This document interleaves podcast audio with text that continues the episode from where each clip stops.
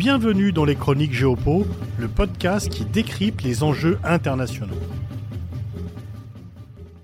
Bonjour, les relations entre la France et le Maroc ont longtemps été considérées comme fluides, nourries, fructueuses, voire idylliques, surtout comparées aux relations plus tumultueuses que Paris entretient avec Alger. Depuis quelque temps, des tensions sont apparues, menant à un certain désenchantement. Emmanuel Macron doit effectuer une visite au Maroc au cours du premier trimestre du 2023, destinée à relancer la coopération entre Paris et Rabat. Qu'est-ce qui a conduit à cette dégradation et qu'est-ce qui peut permettre une amélioration?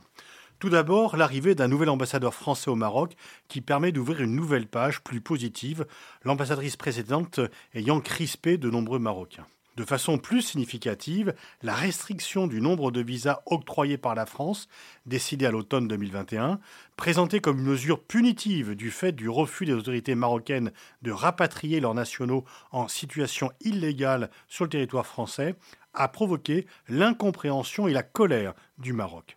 Elle a d'ailleurs suscité également des protestations en France ayant été perçues comme une concession à l'extrême droite.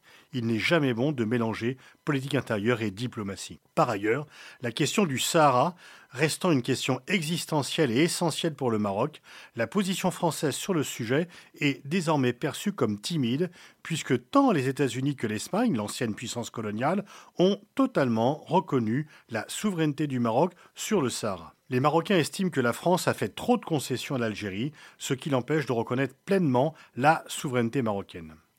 S'agissant de l'affaire des visas, la France a reconnu avoir, notamment pour des raisons de politique intérieure, commis une erreur et elle est revenue sur sa décision. Sur le dossier du Sahara, même s'il est vrai que la France entend améliorer ses relations avec l'Algérie et que, de manière générale, ses relations avec Alger étant plus compliquées qu'avec Rabat, elle met généralement plus d'efforts à l'égard de l'Algérie, ce n'est pas la raison de la position française. La France est tout simplement membre du Conseil de sécurité des Nations Unies. Elle ne peut pas se départir de la position globale de l'ONU sur le sujet. En réalité, il y a une certaine injustice du Maroc à l'égard de la France à ce propos, puisque la France avait soutenu le plan marocain pour l'autonomie du Sahara et que ce soutien s'était à l'époque révélé très précieux pour Rabat. En tous les cas, ce qui est certain, c'est que le Maroc est beaucoup plus sûr de lui.